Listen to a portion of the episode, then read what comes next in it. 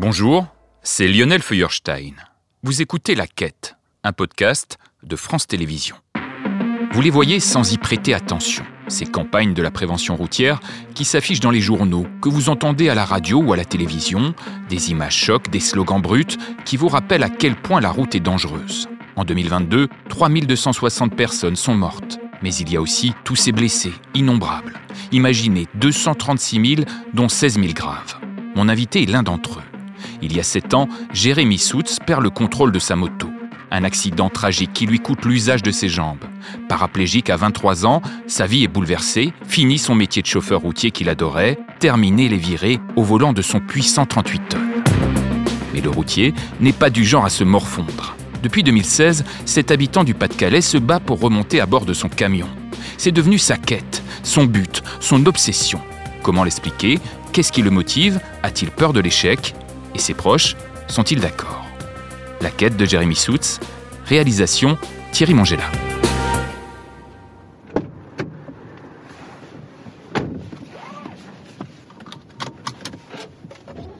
Je passe prendre Jérémy chez lui dans le nord, dans un petit village près d'Asbrook. Il est là. Bonjour Jérémy. Bonjour Lionel. Alors attendez, je vais vous aider à vous glisser à bord. Voilà. Est-ce que vous allez bien? Ça va très bien. Et vous? Merci de venir avec nous. On va en parler longuement, mais vous avez voulu très vite revenir sur la route, en voiture, en camion, remonter euh, à bord d'un véhicule? Je pense que j'ai voulu remonter dans mon camion euh, à peine arrivé en rééducation. Ce qui semblait fou à l'époque pour mes, euh, les, gens qui, s'occupaient de moi en rééducation, parce que pour eux c'était impensable de lier fauteuil roulant et camion. Parce que forcément, euh, pour monter là-haut, euh, c'était pour eux impossible. Et du coup, euh, c'est vraiment quelque chose que j'ai voulu faire tout de suite en sortant du coma dans lequel j'étais plongé. Avant d'aborder euh, votre accident, j'aimerais que vous nous parliez un peu de votre parcours, de votre jeunesse. Vous êtes né ici à Saint-Omer. C'est ça. Votre famille est ch'ti, c'est comme ça qu'on dit? C'est ça, des ch'tis. Mon père chargeait des camions. Je me suis toujours demandé si c'était pas lui finalement qui m'avait un peu transmis ce goût de la route, même si euh, c'est quand même assez différent de charger des camions et d'en conduire. Ma mère, pour le coup, était euh, couturière. euh, Elle a toujours travaillé en usine, en usine de couture. Donc quand même un papa qui était dans les transports, enfin qui était Qui avait, un- qui avait au un pied, contact. euh, voilà, dans le métier des transports et, euh, et du coup, ce qui m'a permis de réaliser mes, mes premiers stages, donc en troisième, euh, dans une entreprise de transport avec laquelle son entreprise travaillait. Je crois que la première fois que je suis monté dans un camion, c'est du coup pour mon stage de troisième. Donc j'étais dans l'entreprise que mon père connaissait à l'époque, qui chargeait. euh, mon père chargeait les camions de cette entreprise. Et j'ai fait un stage de trois jours, je crois, de découverte professionnelle. Et euh, ça m'a plu directement. Et j'ai tout de suite su que ça allait être ça, le métier que je voulais faire. Quoi.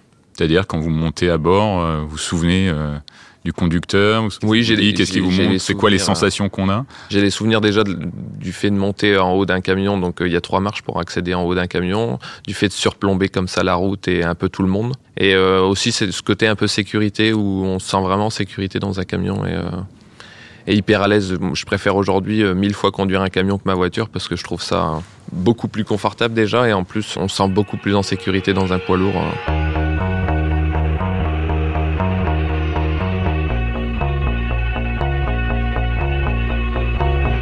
La première fois où vous prenez votre propre camion, Mhm. vous allez faire votre premier trajet, ça reste gravé dans, dans votre mémoire, ça? Ouais. Dans l'entreprise que j'ai intégrée, euh, on passait d'abord par une semaine de formation avec un, chauffeur de l'entreprise. Donc je sais que le premier jour, c'est lui qui prend le volant euh, la première matinée pour nous montrer un petit peu les différentes étapes de chargement. Je fais de la citerne à l'époque, donc euh, il y avait quand même un processus à apprendre pour décharger et charger. Et puis je crois qu'en début d'après-midi, en repartant de Dunkerque, on chargeait sur Dunkerque, il me dit bah maintenant c'est à toi de prendre le volant et ça fait pour le coup presque un an que j'ai pas touché le volant d'un camion. Donc on a un peu cette pression parce qu'on n'a plus euh, le prof d'auto-école à côté avec les doubles commandes qui peut intervenir en cas de problème. On a juste un professionnel de la route qui est là pour euh, juste voir si on, on applique bien les règles de sécurité euh, sur le travail. Il y a quoi ce sentiment de, de liberté, d'autonomie? Qu'est-ce qui vous plaisait à l'époque? Mais c'est ça, c'est la liberté et puis le fait de parcourir des kilomètres comme ça. J'ai toujours aimé la route, que ce soit en voiture, en camion ou en moto. Et du coup, d'en faire un, mon travail, je trouvais ça formidable, quoi, d'être payé à finalement rouler, euh, même si pour certains c'est une contrainte. Moi, je trouve que euh, il y a rien de mieux que d'être payé à pouvoir conduire. Au volant, on a le temps d'admirer le paysage, on a le temps de, de réfléchir, on a le temps d'écouter de la musique. C'est quoi votre alors c'est exactement ça, c'est la musique, c'est euh, le paysage. Puis alors un camion c'est bridé à 90 km/h, donc euh, même s'il faut être hyper concentré parce que on a quand même 44 tonnes entre les mains, et ça peut être assez dangereux. Mais ouais non, à 90 km/h la, la route défile pas vite finalement, et c'est pour ça que je dis c'est plus agréable en, en camion qu'en voiture parce que on apprécie plus les kilomètres qui passent en camion qu'en voiture. C'est un accident que vous avez eu en moto. La moto, vous en faisiez beaucoup euh, à l'époque? Pas spécialement. Déjà, euh, à ce moment-là, je pars quasiment à la semaine euh, sur les, derniers, les derniers mois avant mon accident. Donc forcément, pour le peu que je rentre, j'ai pas forcément toujours le temps de faire de la moto. Mais j'en fais, on va dire, 3-4 fois par mois quand même.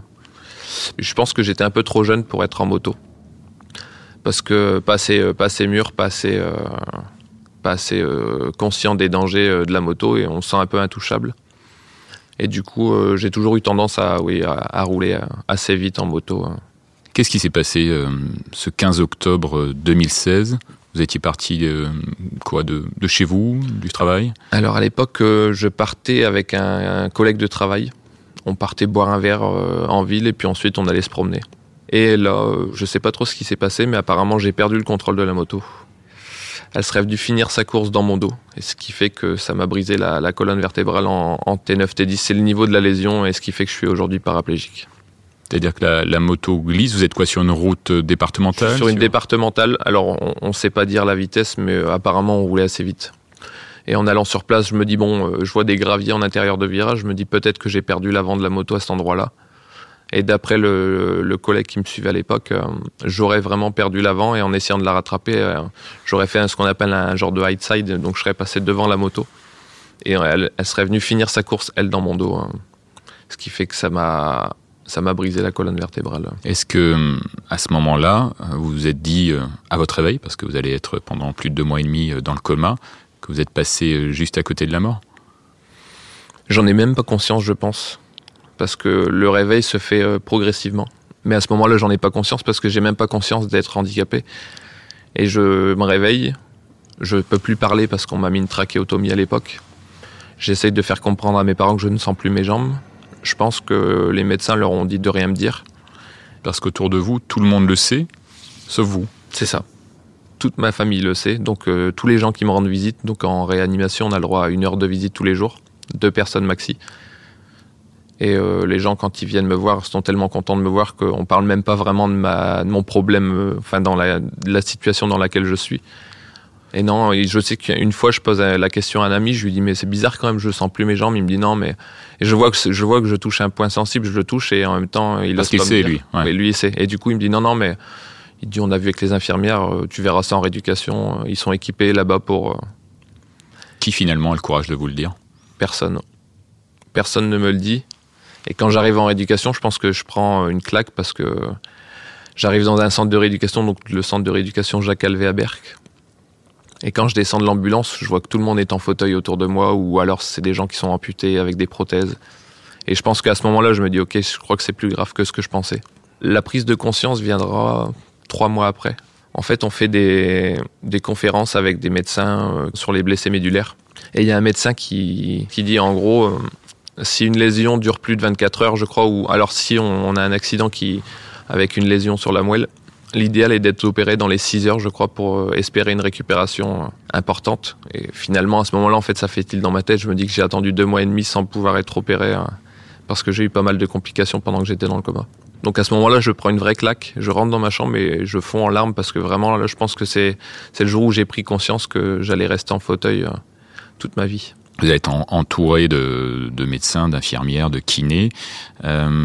Vous décidez d'être à un moment donné euh, dans le combat, c'est-à-dire de ça y est, je, sais que je ne remarcherai pas, mais ma vie euh, doit continuer, doit continuer comme avant. C'est ça. Mm-hmm. C'est là que la quête commence pour vous et, et, notamment celle de, à un moment donné, reprendre le volant, revenir dans votre camion. C'est ça. Alors ça dure assez longtemps parce que au départ je me laisse un peu aller. Même si aujourd'hui j'ai du mal à avoir conscience de ça, mais euh, je me laissais pousser en fauteuil. Je faisais même pas aller fond mon fauteuil moi-même. Mes parents me poussaient toute l'après-midi euh, quand on allait quelque part. Et en fait, je pense que euh, en même temps que j'ai cette prise de conscience et que je craque, je me dis, ben en fait, pour moi, je me laissais pousser parce que je me disais que ça allait pas durer, que j'allais remarcher. Et en fait, quand je prends conscience que je vais être euh, bloqué en fauteuil toute ma vie, je me dis, ben, là, il va falloir que tu te bouges et que tu fasses quelque chose parce que c'est ta nouvelle vie, c'est une nouvelle vie en fauteuil et il va falloir être autonome et dépendre de personne. A quoi Il y a un sursaut d'orgueil? Ouais, je pense. Et puis je suis en surpoids à l'époque, donc il y a ce problème en plus du fauteuil, des transferts. Je, je sais, je suis incapable d'aller seul du fauteuil au lit. On me lève au lève malade. Donc je trouve ça tellement rabaissant. Et puis euh, tous les jours, je suis bloqué à 18h30 au lit parce que ben, il y a l'équipe de nuit qui, qui prend le relais euh, à l'hôpital. Et euh, du coup, c'est l'équipe d'après-midi qui me dit ben, on va te coucher parce que c'est pas l'équipe de nuit de le faire. Et tous les jours à 18h30, on me met au lit. Et je suis bloqué tout seul dans ma chambre le soir dès 18h30 et je vois tout le monde sortir, euh, prendre un verre dehors en, sur Berck. On est en, rééducation à Berck. Le, lieu est quand même assez cool et on peut sortir, profiter. Et je pense qu'à un moment donné, j'en ai marre d'être couché à 18h30 et je pense que tout ça fait que j'ai une prise de conscience. Et je me dis, il va falloir que tu te bouges et euh, que tu sois le plus autonome possible. On va s'arrêter un instant pour écouter euh, sur notre poste radio un extrait d'un reportage, un homme qui a été fauché par une voiture et ne se déplace aujourd'hui qu'en béquille. Vous allez me dire euh, ce que vous en pensez. Ça me fait plus peur le bruit et surtout quand je vois des véhicules venir vers moi, ben ça me fait j'ai chaud un peu parce que ça me fait penser à des mauvais souvenirs, au choc. Je peux plus travailler parce que déjà je suis diminué, je suis sur une jambe, je suis à l'hôpital euh, tous les trois semaines. J'ai été hospitalisé pendant quatre ans. Et, je peux, et avec ma jambe, concrètement, là je, peux, euh, là, je peux rien faire, vraiment rien faire. Même conduire, je peux vraiment rien faire. Ne pouvoir rien faire, c'était aussi un moment, votre crainte? Pas vraiment, parce que euh, en rééducation, je suis avec euh, pas mal de gens et je suis avec un jeune qui, qui lui revient en rééducation plusieurs mois ou plusieurs années, je crois, après son accident. Donc c'est quelqu'un qui, niveau autonomie, est déjà au top. Et en fait, je le vois faire tellement de choses et je me dis, mais. Donc lui, déjà, c'est un peu une source d'inspiration pour moi à ce moment-là. Et je me dis que, ben, en se bougeant un petit peu et en en voulant déjà, il, y a moyen de faire quelque chose. Donc là, vous dites, il y a peut-être une possibilité de reprendre euh, mon travail? Oui. En fait, on en discute avec une ergothérapeute.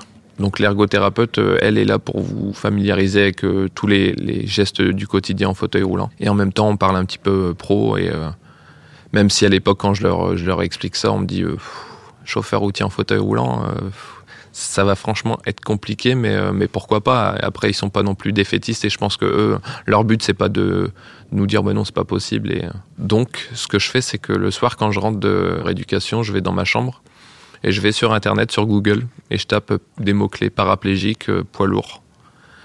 Et je tombe sur, sur un article d'un monsieur qui, en plus de ça, habite à trois quarts d'heure de chez moi et qui en, je crois en 2010 a réussi à monter son entreprise de transport. Donc il a son camion et, euh, et c'est devenu son propre patron en fauteuil roulant.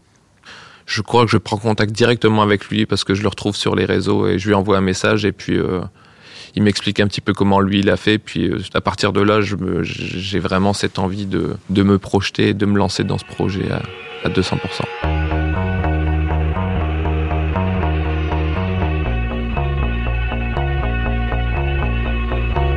Pourquoi c'est si important euh, pour vous de revenir dans votre camion? Vous auriez pu dire euh, je vais faire un autre métier différent, mais c'est comme ça, ma vie a changé. C'est vrai. Alors à Berck, on, rencontre une équipe, c'est Comet, qui s'occupe de voir un petit peu l'aspect pro et qui vous propose des formations ou qui imagine s'il y a des postes un petit peu alternatifs à ce que vous faisiez avant. Mais en fait, moi je leur dis mais hors de question, moi je veux rester au volant de mon camion on me dit, mais ce serait quand même plus simple d'être affréteur ou d'être dans les bureaux d'une entreprise de transport. Mais je leur dis, non, mais euh, j'ai un chauffeur routier, il veut être sur la route. Euh, moi, c'est ce que je veux faire encore. Ça serait plus chauffeur routier pour moi d'être dans les bureaux. Ni, euh.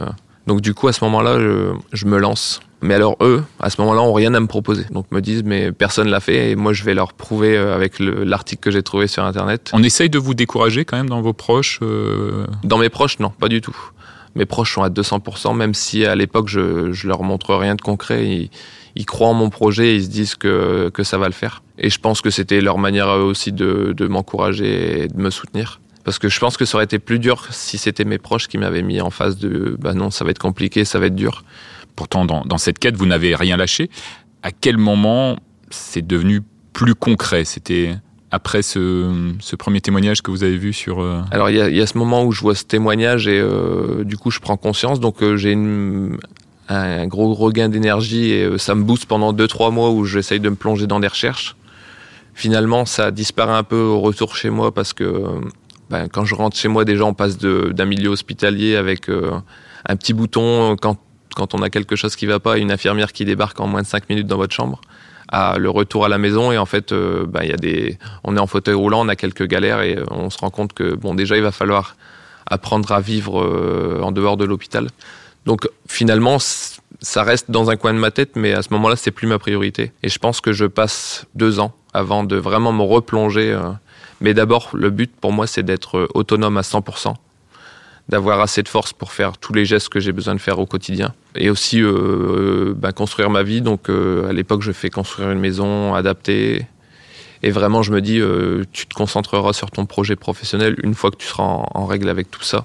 Mais ça reste dans votre tête. Mais ça reste dans ma tête. En fait, je, en 2020, je crois, je me relance dans le projet, donc je prends contact avec l'Aftral de Rennes, qui a un véhicule aménagé. Et c'est eux qui me font repasser mon permis parce qu'en fait, quand on est en fauteuil, on... tous nos permis sont suspendus et il faut qu'on les revalide avec un inspecteur sur des véhicules aménagés. Donc je perds tout, je perds euh, voiture, moto, poids lourd. Donc je recommence par le, permis voiture en rééducation et puis à ce moment-là, euh, on me met en contact avec l'Aftral de Rennes, qui a un véhicule aménagé et qui me propose de régulariser mon permis poids lourd. Donc là, vous découvrez euh, ce nouveau camion aménagé C'est ça. Donc là déjà pour moi ça a été l'un des plus beaux jours après ma rééducation parce que je remonte dans un camion, même si je sais que c'est pas le mien, même si je sais que ça va pas durer longtemps et que ben, mon projet n'aura peut-être jamais eu lieu parce que tant que j'aurais pas trouvé de patron, euh, je pourrais pas reprendre mon travail. Mais à ce moment-là, je profite et je me dis, je vais passer toute la journée au volant d'un camion pour euh, me réentraîner. Le lendemain, on repasse le permis. En fait, euh, à ce moment-là, c'est juste génial de pouvoir euh, conduire un camion. C'était inespéré de pouvoir remonter dans un déjà. camion. Donc là, déjà, c'était une petite victoire, même si on était encore loin du but, hein, mais de pouvoir remonter dans un camion, le conduire avec un, un véhicule aménagé. Déjà là, j'avais gagné une bataille. Alors il y a une personne qui vous a fait confiance.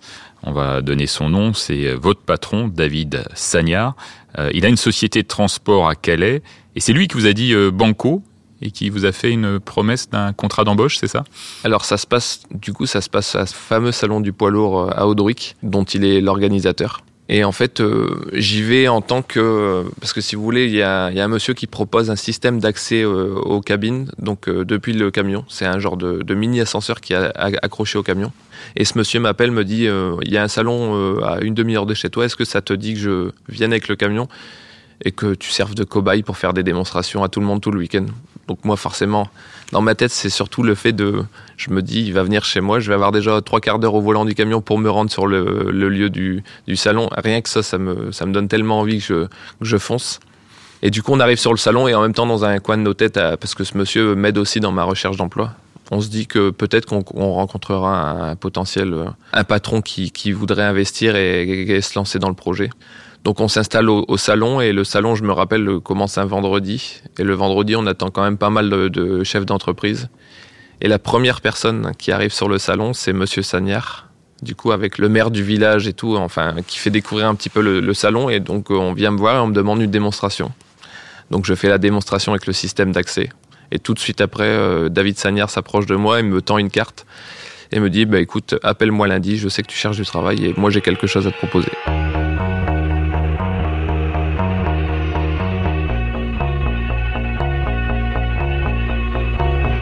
Donc il vous fait signer un contrat. Pendant quelques mois, vous préparez euh, la possibilité de parcourir une zone délimitée avec la contrainte du handicap. Mais on y arrive. C'est ça. Le camion est sorti d'usine. Le camion est, prêt. Il, ne manque plus que la plateforme d'accès. Et alors après, je pourrais, je pourrais recommencer mon travail. Donc là, on, on enregistre quelques semaines avant la diffusion, mais vraisemblablement, courant de l'automne, vous allez pouvoir remonter à bord. Vous y pensez, euh, j'imagine, à, ce moment-là Non, c'est encore tellement fou pour moi que j'ai encore du mal à réaliser et je, pense que vraiment je prendrai conscience quand j'aurai les fesses assises au volant euh, du, camion parce que pour l'instant c'est tellement gros encore et j'ai du mal à réaliser. Et il y a tellement eu peu de cas en France que j'ai pas eu beaucoup de, de partage de, de, témoignages ou, ou autres. Il y a, je crois, aujourd'hui quatre chauffeurs en fauteuil roulant en France. Donc du coup, euh, c'est assez fou pour moi de me dire que j'en ferai partie euh, à partir d'octobre. Et donc on se dit pendant sept ans, j'ai rien lâché, c'était mon combat, ma quête, et là, vous allez peut-être toucher au but. C'est ça. Je me dis que j'ai bien fait d'y croire pendant ces sept années parce que j'ai quand même, pendant les sept années, failli lâcher plusieurs fois. Et du coup, il y a tout ce côté euh, financier, euh, ce côté où je m'ennuie à la maison, qui fait que j'ai envie de. À un moment donné, je me dis, bah tant pis, je vais repartir dans quelque chose complètement différent. Et je sais que je postule même, je crois, dans l'entreprise de mon père pour euh, être à la réception de marchandises, un truc comme ça. Rien à voir avec ce que je voulais faire. Et finalement, je crois que je suis partenu pour le poste. Et du coup, euh, à ce moment-là, j'ai une deuxième prise de conscience. Je me dis, ben, c'est que tu devais pas lâcher ton projet. Et finalement, j'ai bien fait parce que à peine trois mois plus tard, je signe cette promesse d'embauche avec Monsieur Sagnard. Les gens, forcément, doivent se dire, mais comment il va faire? À la fois pour soi, pour conduire le camion, et si jamais il se passe quelque chose en termes d'accident ou vous avez évidemment euh, pensé à toutes ces questions-là? Alors pour ce qui est de l'accident, je pense qu'on n'y pense pas trop et euh, on réserve ça pour le jour où ça venait à arriver. Mais euh, aujourd'hui, euh, pour remonter dans le camion, on a une plateforme qui, une sorte de mini ascenseur qui nous amène dans la cabine. Pour la conduite, on a des, des commandes qui sont remontées au volant. Donc c'est un accélérateur sans fil que je tiens dans la main et qui est euh, connecté directement au pédalier d'accélérateur. Et un frein mécanique qui est relié aussi au pédale. C'est assez simple. Pour ce qui était de la conduite, c'était vraiment le, le, plus simple à aménager parce qu'aujourd'hui en France, on aménage quasiment tout type de véhicule pour les personnes à mobilité réduite. Le plus compliqué, ça va être de trouver le type de transport, parce que je peux plus descendre euh, toutes les 10 minutes du camion, parce que ça prend quand même un peu de temps. Donc il faut trouver quelque chose qui est, est gérable depuis, la cabine. Donc on se penche avec le patron sur euh, la benne fond mouvant. Donc ce sera des, des collectes de déchets pour vider dans des, un centre de tri ou un centre de valorisation de déchets sur, sur Calais. Donc là, il n'est pas question pour l'instant de longue distance. Non, non. Pour l'instant, aucune. Euh, on parle pas du tout de longue distance et puis ce serait quand même assez compliqué, même si euh, dans un coin de ma tête c'était resté. Mais aujourd'hui, il faut, faut, se dire que si on doit s'arrêter pour dormir dans, sur un air de repos, il faut encore que celui-ci euh, soit accessible à 100%, qu'on ait des douches accessibles, donc je pense qu'aujourd'hui, euh, ne serait-ce que de reprendre euh, à la journée, c'est déjà, c'est déjà une grande chance et, euh, et je pense que je m'en contenterai si ça devait rester comme ça. Mais vous aimeriez bien à terme peut-être aller plus loin? Mais je sais pas, parce que ma vie a changé aussi et j'ai plus le même rythme de vie qu'avant et euh, j'ai pas forcément envie de repartir euh, à la semaine comme je le faisais avant. J'ai pris conscience déjà de la valeur d'une vie et j'ai envie de profiter des moments aussi euh, en famille et des moments à la maison. Et j'ai plus envie de me donner non plus à, à 200% dans le travail et passer euh, mes semaines entières sur la route, surtout dans ma situation, c'est quand même assez compliqué. Et puis euh, j'ai cru comprendre aussi que vous avez même repassé comme un ultime défi un permis spécial moto. Vous avez acheté votre propre moto adaptée? Là dernièrement, j'ai repassé le permis moto. Enfin, j'ai racheté une vraie moto à deux roues que je pilote uniquement sur piste. Donc aujourd'hui, plus question de faire de la route en moto. Mais je me rends une à deux fois par mois sur piste avec ma moto euh, qui est adaptée. C'est quoi C'est un pied de nez au, destin? Je sais pas. je sais pas. Euh, je pense que ça fait partie du fait que je voulais récupérer la vie que j'avais avant à 100%. Donc là, mon métier, la moto. Donc aujourd'hui, euh, malgré que je suis en fauteuil roulant, je suis dans la... j'ai récupéré la vie que j'avais avant à 99%. Alors nous sommes arrivés à la fin de ce podcast, un trajet passionnant, une leçon d'optimisme et de combativité. Merci infiniment, Jérémy Soutz, d'avoir partagé ce moment avec nous. Alors, il y a cette dernière question que je pose à tous mes invités. Après la quête, il y a quoi pour vous, la retraite évidemment c'est loin, alors ce serait partir à nouveau, j'imagine, le plus loin possible sur les routes euh, européennes. Euh, de nouveaux défis peut-être? Oui, de nouveaux défis. Alors, je, je sais pas, parce que honnêtement, aujourd'hui, quand j'aurais repris mon travail, j'aurais vraiment l'impression d'avoir atteint le, rêve de ma vie. Et du coup, aujourd'hui, j'ai pas vraiment d'objectif euh, à venir.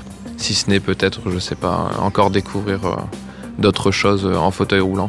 Le sport Continuer le sport, continuer la vie que j'ai aujourd'hui. Et les voyages aussi. J'ai des envies de voyage, de aménager un van et puis de partir comme ça à l'aventure le week-end. Sur les routes toujours, quoi. Merci beaucoup, Jérémy et à bientôt, j'espère, La Quête, un podcast de France Télévisions.